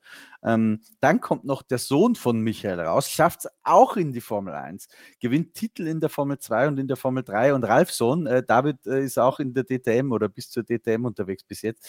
Das ist unfassbar, ja, was diese Familie erreicht und geleistet hat. Und wäre Mick jetzt nicht Mick Schumacher, sondern, keine Ahnung, Otto Müller, ähm, hätte sich ganz Deutschland darüber gefreut, dass es einer in die Formel 1 geschafft hat. Äh, so hat man halt immer drauf gehofft, okay, äh, wie, wie du richtig gesagt hast, Kevin, bei, bei deinem Dad so diese heimliche Erwartungshaltung, man weiß zwar eigentlich, dass es natürlich Quatsch ist, aber irgendwie doch, ja, der wird auch im Ferrari fahren, so wie der Michael. Äh, Das hat natürlich ein anderer Fahrer, der nicht Schumacher heißt, nicht ähm, diesen, diesen Druck. Und, aber ich glaube, was ich damit eigentlich sagen wollte, war, gerade weil ich so kritisch mit Mick manchmal umgehe und sage, okay, er gehört in der Formel 1 einfach nicht zu diesen 10, 15 Besten dazu. Ähm, da stehe ich auch zu, zu dieser Einschätzung und Haltung und ich stehe auch zu dieser Kritik. Aber gleichzeitig möchte ich auch sagen, es sind nur die 20 besten Formelfahrer äh, in der Formel 1. Für mehr ist einfach nicht Platz. Äh, wenn du in, in einer Tennis-Weltrangliste 30. bist, äh, dann hast mit ein bisschen Glück irgendwann mal die Chance, dass du einen Grand Slam gewinnst, gehörst zu den absoluten Ausnahmeathleten eines Landes. In der Formel 1 haben wir manchmal so das Gefühl, äh, als wäre das eigentlich nichts wert. Und das ist, das ist mal wichtig, dass man sagen muss, Mi- Mick hat eine großartige Karriere bisher schon gehabt. Ich glaube nicht, dass es zu großen Dingen in der Formel 1 reichen wird, aber vielleicht ist er für die Langstrecke auch viel besser geeignet. Ja, da geht es nicht um den letzten Zacken Speed immer, sondern da geht es darum, sehr schlau zu sein, äh, aufnahmefähig zu sein, in der Nacht konzentriert zu fahren, äh, mit Teamkollegen gut kooperieren zu können. Also das ist ein ganz anderes Anforderungsprofil auch gegeben. Und ich halte Mick ja für herausragend intelligent. Ähm, von daher ist die Langstrecke vielleicht sogar ein besseres Umfeld für ihn.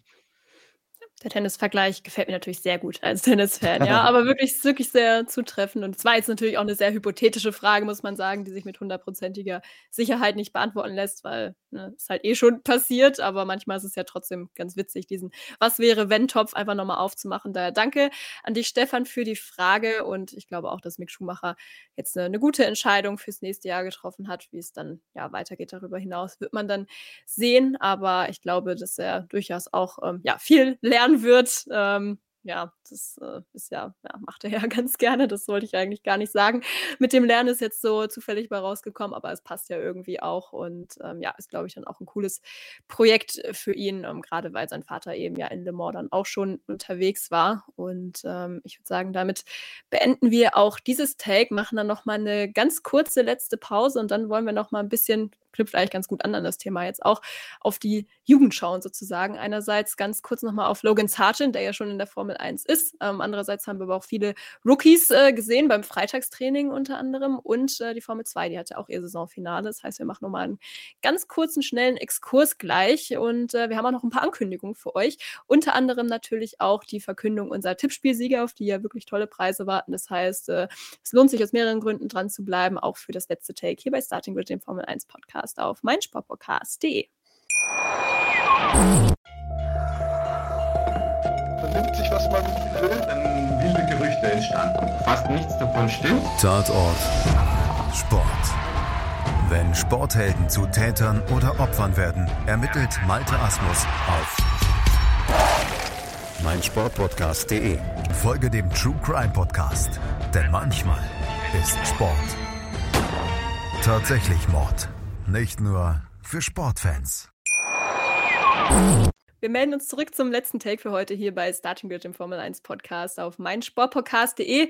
Und wir haben uns jetzt schon viel über eine Saison unterhalten in diesem Jahr, die ja nicht nur ergebnistechnisch teilweise ein bisschen eintönig war, sondern auch mit Blick auf den Fahrermarkt. Denn abgesehen von der Rotation, die es bei Alpha Tauri ja ab und zu mal gab, ist eigentlich genau gar nichts passiert. Also die einzige offene Entscheidung vor dem letzten Wochenende war ja jetzt noch die, ob Logan Sargent sein Cockpit bei Williams behält. Ähm, offiziell hat man da immer noch nichts gehört, Christian, aber am Funk nach dem Rennen klang es dann ja doch so, als hätte man sich für ihn entschieden, denn James Wowles hat da doch recht deutlich zum Ausdruck gebracht, dass er sich hier sehr auf die weitere Zusammenarbeit im Winter und auch darüber hinaus freut, was ja im Umkehrschluss bedeuten würde, dass er bleiben wird. Also da kann man sich vielleicht schon mal ein bisschen darauf vorbereiten, dass da die offizielle Pressemitteilung Mitteilung demnächst ins Postfach flattert, eventuell.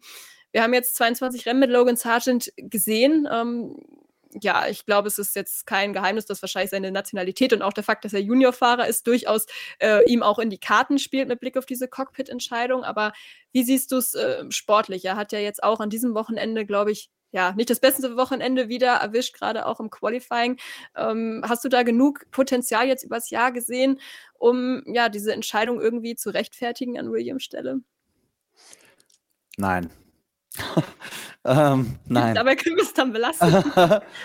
nein, also grundsätzlich äh, ich glaube, er hat tatsächlich äh, auch in Abu Dhabi und gerade zum Ende der Saison hin wirklich, und das war nicht nur Geflunker von James Wowles am Boxenfunk, den gibt es ja auch bei Twitter, äh, f1.com, dem offiziellen Account, ähm, als man ihm gesagt hat, da ist ein klarer Trend da und das stimmt, den, den kann ich auch erkennen. Und man konnte vor allem auch sehen, dass er wirklich von Rundenzeiten her in manchen Qualifying-Runden ähm, tatsächlich auf Augenhöhe war mit Elbern. Ähm, häufig sind ihm dann halt Kleinigkeiten passiert, wie jetzt in Abu Dhabi zum Beispiel zweimal Track Limits. Oder er hat dann unnötige Unfälle gebaut. Der eine, der besonders unglücklich ausgesehen hat, das war, glaube ich, in Suzuka aus der Schikane raus, Kevin, wenn ich mich richtig erinnere.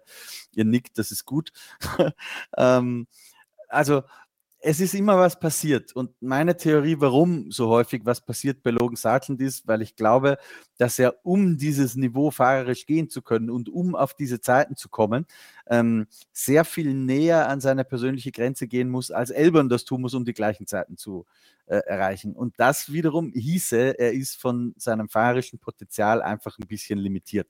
Ähm, traue ich ihm zu, dass er eine halbwegs ordentliche Formel-1-Saison abliefert in einem hinteren Drittelteam, wie Williams es aktuell noch ist. Ist Williams hinteres Drittel? Ja, ja. ja, ja. ja halt. kann, man, kann man sagen, die Drittel Jetzt lassen definieren, sich ja ganz genau ja. aufsplitten bei zehn Teams.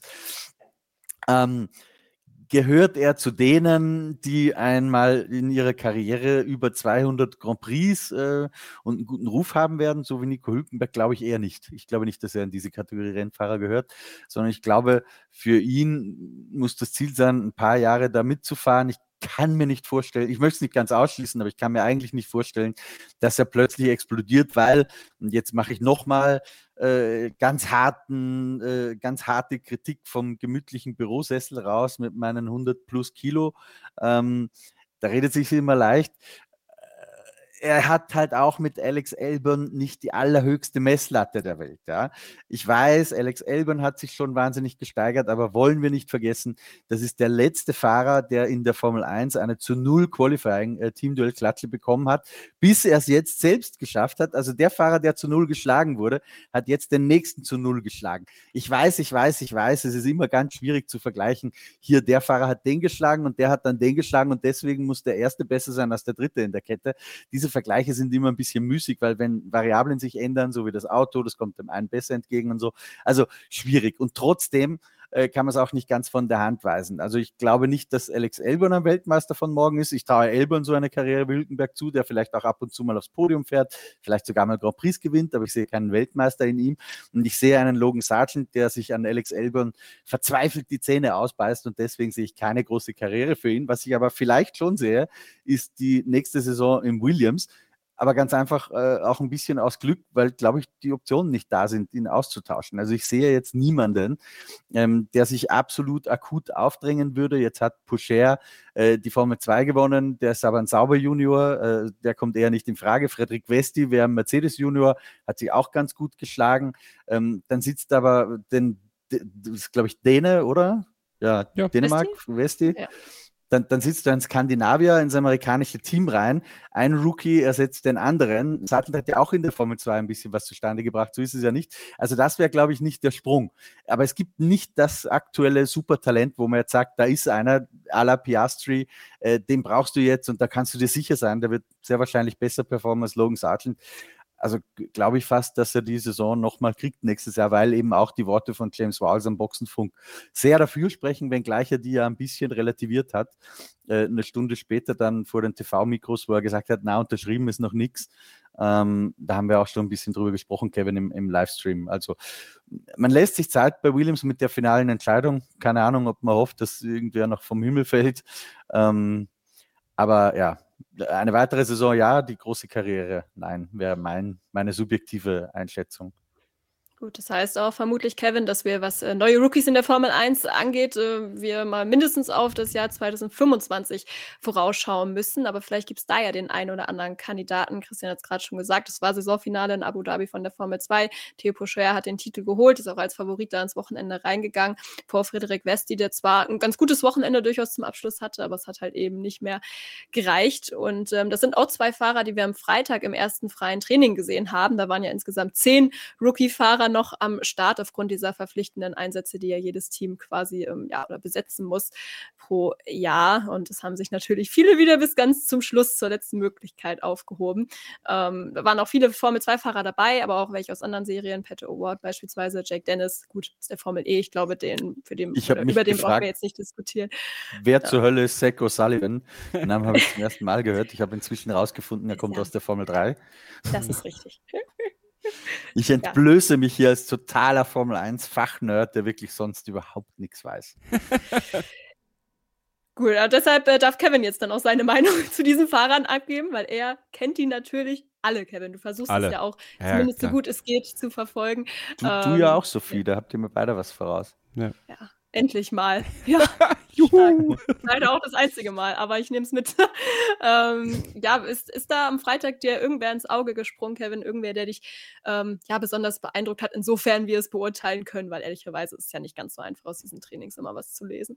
Ich muss ehrlicherweise sagen, dass Isaac Hatscher, ähm, dass ich mittlerweile mehr nachvollziehen kann, warum man bei Red Bull große Stücke auf Isaac Hatscher hält, weil Isaac Hatscher ja schon bei seinem ersten freien Trainingseinsatz hat er vorher kein einziges Mal ein Formel-1-Auto bewegt. Und hat das auf Anhieb eigentlich ganz solide gemacht. Ähm, und jetzt auch dann wieder am Freitag, auch im Vergleich mit Jake Dennis. Ich meine, das ist natürlich jetzt ein schwieriger Vergleich, weil Jake Dennis halt Formel-E-Fahrer ist, der gemerkt hat, oh scheiße, ich muss den Helm enger einschnallen, äh, weil in der Formel 1 dann doch andere G-Kräfte wirken als in der Formel E. Das fand ich eigentlich ganz sympathisch. Ähm, aber ja, der gefällt mir ganz gut. Pocher hat ja wieder ein bisschen Pech. Also er kommt ja bei seinen freien Trainingseinsätzen nicht wirklich so ans Fahren, wie er sich das gerne wünscht. Mehr gefahren als letztes Mal, ja. Ja, immerhin, aber das war auch nicht schwer. Ich glaube, dass er ja nur irgendwie zwei Installationsrunden gefahren beim letzten Mal und dann musste er das Auto abstellen. Ähm, Jack Doohan, ich hätte mal gerne Victor Martins gesehen muss ich ehrlich sagen. Also ich finde, das mit Jack Doon ist ja ganz nett, äh, aber ähm, ich halte da von den beiden Victor Martins eigentlich als den besseren Fahrer und deswegen verstehe ich nicht so wirklich, warum der nicht mehr Chancen von Alpine auch bekommt. Ähm, aber ich bin da bei Christian. Ich weiß nicht, wie du es siehst, aber es drängt sich da jetzt keiner auf. Ja, also das nicht, auch Theo Pocher nicht. Also ist jetzt nett, dass er Formel 2 Meister geworden ist, hat ja auch lange dafür gearbeitet, dass er das geschafft hat. Aber ich glaube, und das merkt man ja auch, äh, würde man bei Sauber viel auf ihn halten, dann hätte man sich ähm, vielleicht sogar von einem der beiden Stammfahrer getrennt für ihn. Ja, wenn das jetzt so innerhalb des eigenen Stalls so das, das nächste große Ding wäre. Ähm, Gut, andererseits habe ich mich gefragt, warum man ihm dieses dritte Jahr in der Formel 2 überhaupt noch gegeben hat wenn man, also das war ja, glaube ich, auch von Sauber finanziert, meine ich. Ich hoffe, das ist jetzt nicht komplett falsch. Ähm, ja, weil es immer noch, ja, ja weil es aber immer noch, also ich glaube, es ist immer noch klüger, im Dunstkreis der Formel 1 zu bleiben, äh, weil es, äh, also klar, du kannst in die Indica-Serie gehen, aber dann endest du wie Callum Mallet. Ähm, und, und hängst dann. Der jetzt auch keinen Indica-Platz mehr hat. aber, ja, ja, und was, was passiert jetzt? Ja, also ähm, das ist dann schon so, dass man sagt, ja, dann bleibe ich lieber da. Ähm, Olli Berman ähm, hat es auch gut gemacht, ähm, der, der Ferrari Junior ist. der könnte tatsächlich einer sein, dass wenn der eine gute Formel-2-Saison nächstes Jahr erwischt, äh, dass der bei Haas 2025 sitzen wird. Ähm, das kann ich mir sogar sehr gut vorstellen, tatsächlich, weil ich glaube ja nach wie vor, dass Magnussens letztes Jahr nächstes Jahr geschlagen hat äh, und ab dann mal ein bisschen durchgewechselt sicher. wird. ähm, ja, und wer weiß, was mit Hülkenberg ist, dann gibt es vielleicht zwei Plätzchen, ja. Also äh, da sehe ich ja Haas eh eher als, als echtes Junior-Team von Ferrari, äh, wo man dann wirklich äh, vielleicht sogar mit zwei Junioren fährt. Ja, und dann. Dann ähm, ist endlich mal Platz für, für Schwarzmann. Ja, genau.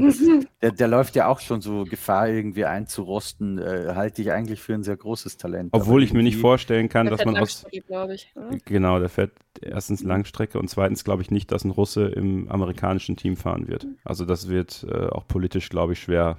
Also nicht nochmal, also nicht aktuell. Israeli. Ja, aber. Äh, naja, wir wissen ja, warum er israelische Lizenz ja. hat. Also, ohne ihm jetzt dazu nahe treten zu wollen, äh, das ist einfach nur ähm, auch nur Mittel zum Zweck gewesen, glaube ich. Ähm, ja. Dann, es ist verblüffend eigentlich, oder? Schwarzmann, äh, Illert, Eilert, ich weiß gar nicht, wie man ihn ausspricht, und war da nicht noch ein dritter Ferrari Junior, wo, ach, mit Schumacher. Da war noch ein dritter. Wo, wo wir dachten, ja. stimmt, hätte ich jetzt fast vergessen ähm, wo wir dachten, das ist ein, ein goldener Kader sozusagen. Und so jetzt, zwei Jahre später, muss man sagen, hm, hat nicht ganz die Erwartungen erfüllt, die wir gehabt haben damals. Ich glaube, Olli Berman ist da in der Tat echt gerade die größte Hoffnung für Ferrari. Ja. Also auf den bin ich auch sehr gespannt. Äh, ich will jetzt auch gar ins Detail gehen, weil ich plane eigentlich noch eine Formel-2-Saison-Rückschau. Ich hoffe, das klappt, weil da bin ich auch sehr gespannt auf das nächste Jahr. Da wird er vermutlich in einem Team mit Andrea Camille Antonelli ja, ähm, fahren, das der, ist ich, der gehypteste Fahrer seit Jahren ist. Also das wird ein, ja. also ich freue mich schon krass auf dieses Duell, ich sag's wie es ist. Ähm, aber vielleicht wird man auch enttäuscht. Who knows? Also ähm, ja, aber das wird, glaube ich, wirklich sehr, sehr spannend. Und generell muss ich sagen, noch zum Abschluss habe ich echt Respekt vor allen Fahrern. Es waren ja fünf aus der Formel 2, die erst ihr freies Training hatten am Freitag, dann ins Formel 1 Auto gehüpft sind und ein paar Minuten später dann das Qualifying gefahren sind. Also ja, war auch ordentlich Programm an dem Tag. Ich finde, dafür haben es die meisten doch ziemlich gut. Absolut, es hat keiner enttäuscht. Also es ist wirklich so. Ich fand, äh, ich fand alle Junioren am Freitag echt, für, äh, Junioren und Jake Dennis, äh, für sich sehr äh, angenehm. Also wirklich, äh, da hat. Ich hätte gerne Rudi van Buren gesehen. ich glaube, der wird nicht ins Auto kommen.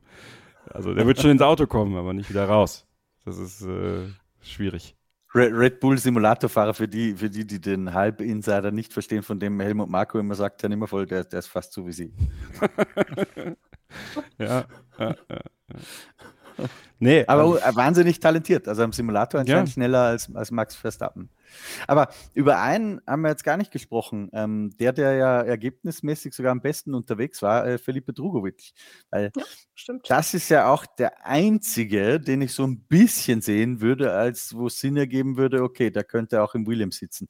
Dann nämlich, wenn Aston Martin sagt, okay, äh, wir haben nichts dagegen, wenn der ein paar Renneinsätze kriegt, solange er, wenn wir ihn brauchen, äh, wieder zu uns zurückkommt. Das ist halt die Frage, ob sich ein James Wowles auf so einen Deal einlässt. Das, da habe ich vorsichtig meine Zweifel dran. Aber das wäre so vom Fahrerischen der einzige, wo man sagt, okay, der hat schon gute Erfahrung äh, im, im Formel-1-Auto, im Simulator, hat es bewiesen in der Formel 2, dass er es kann.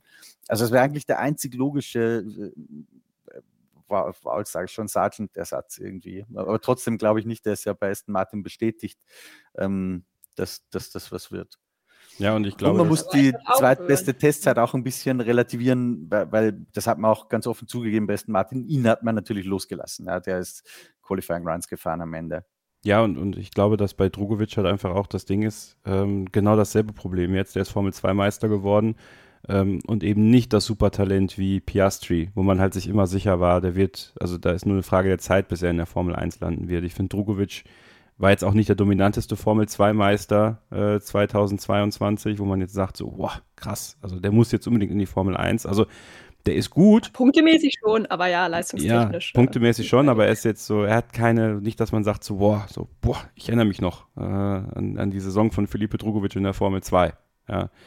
Ähm, und es war halt auch das dritte Jahr. Das ist ja das, was Theo Pocher jetzt auch hat. Wobei ja. Theo Pocher deutlich jünger ist, muss man auch sagen. Aber es ist halt, es bleibt einfach ein, ein kleiner Fleck auf der Weste und, immer. Das ist halt irgendwie so. Und äh, wenn wir bei Weste sind, dann ist halt Westi für mich der, ähm, derjenige welcher. Weil im Endeffekt, äh, also Williams sollte dann schon den Mercedes Junior da reinsetzen, meiner Meinung nach. Ähm, weil das ja durchaus hilfreich sein könnte. Ähm, zu sagen, okay, man ist da auch so ein bisschen bisschen unterstützend dabei, weil bei Aston Martin wird auf lange Zeit nichts frei, weil ich glaube nicht, dass Alonso, außer Alonso sagt halt, ich gehe, ähm, weil Stroll wird bleiben und, und dann ich finde, Westi hat sich's verdient. Also ich muss wirklich sagen, ich finde, Westi hat sich's am Wochenende auch verdient. Er war mir nicht mutig genug, ähm, so insgesamt. Also ich finde, er hätte noch ein bisschen aggressiver sein können zu Beginn des Rennens, meiner Meinung nach. Aber ähm, sich dazu zurückzukämpfen, nachdem es eigentlich aussichtslos aussah äh, und noch wirklich bis zuletzt um diese Meisterschaft zu kämpfen, zeugt von, von ordentlich, also nicht nur Talent, sondern eben auch von, von Biss. Und ich glaube, das ist das, was, äh, was hilft. Ähm, und deswegen würde ich mich persönlich freuen. Also ich, ich, würde Sargent gerne noch ein Jährchen sehen, weil ich glaube, dass das zweite Jahr ihm gut tun wird. Aber wenn Sargent ersetzt wird, dann würde ich gerne Vesti in dem, in dem Auto sehen. So, wir müssen zum Schluss kommen, aber es war jetzt nochmal so ein kleiner Exkurs zum Abschluss dieser Ausgabe. Wir hoffen natürlich, dass euch das auch interessiert hat und wollen es dabei inhaltlich belassen ähm, oder dabei belassen für heute. Ich hoffe, ihr seid uns nicht böse, dass wir nicht über alle Teams gesprochen haben, auch Aston Martin und McLaren ja beispielsweise gar nicht.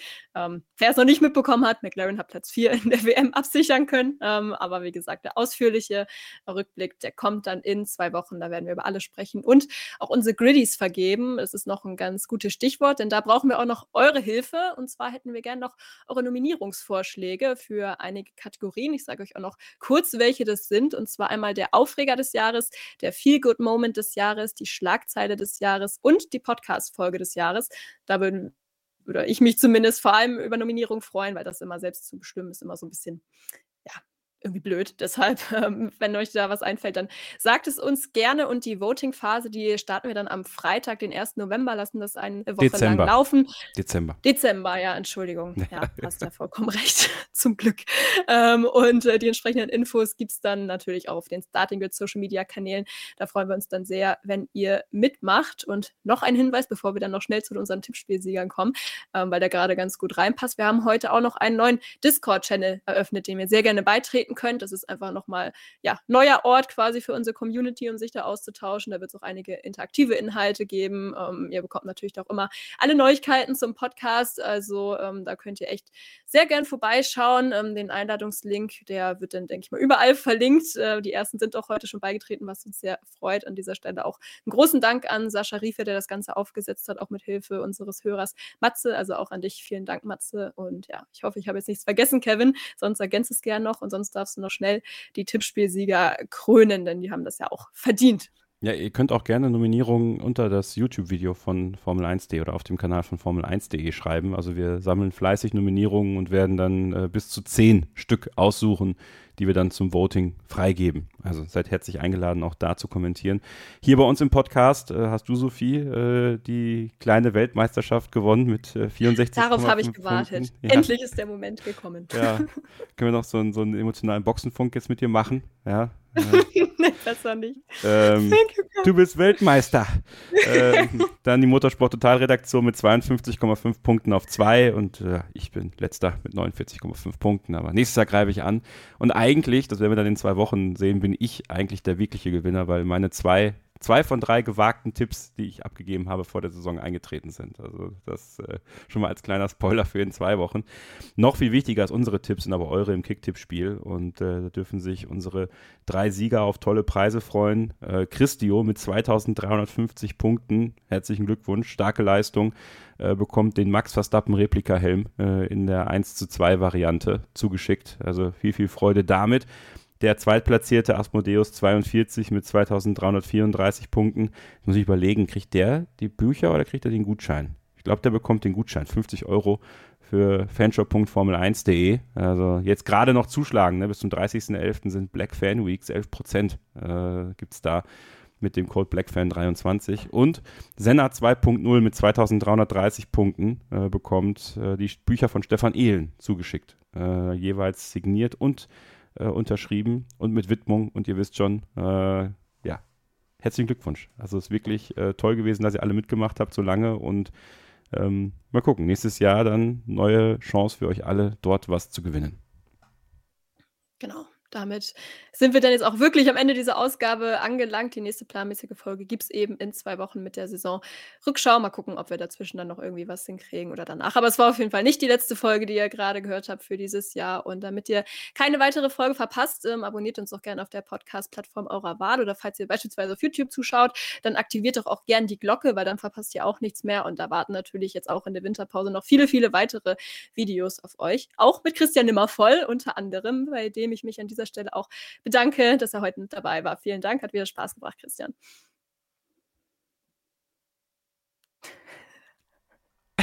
Perfekt. Bitte, bitte gerne lese ich da, hoffentlich. Absolut. Es hätte auch gefehlt, wenn wir es jetzt verpasst hätten. Und auch an dich, Kevin, wie immer. Vielen Dank für heute, aber auch schon mal verfrüht für alle anderen Ausgaben in diesem Jahr. Ja, vielen herzlichen Dank dir auch. Ja, und euch da draußen danken wir auch einerseits denen, die jetzt eben live zugeschaut haben auf Twitch oder YouTube. Wir hoffen, euch hat diese Premiere gefallen und auch danke natürlich an alle anderen, die alle Saisonanalysen so zahlreich gehört haben in diesem Jahr. Und ich hoffe, ihr bleibt dann weiter dran, auch in der Woche vom 11. Dezember. Bis dahin, macht es gut und keep racing. Starting Grid, die Formel 1 Show mit Kevin Scheuren und Sophie Affeld in Zusammenarbeit mit motorsporttotal.com und Formel1.de. Keep racing auf meinsportpodcast.de. Wie baut man eine harmonische Beziehung zu seinem Hund auf? Puh, gar nicht so leicht. Und deshalb frage ich nach, wie es anderen Hundeeltern gelingt, beziehungsweise wie die daran arbeiten. Bei Iswas Dog reden wir dann drüber. Alle 14 Tage neu mit mir, Malte Asmus und unserer Expertin für eine harmonische Mensch-Hund-Beziehung, Melanie Lippisch. Iswas Dog mit Malte Asmus. Überall, wo es Podcasts gibt.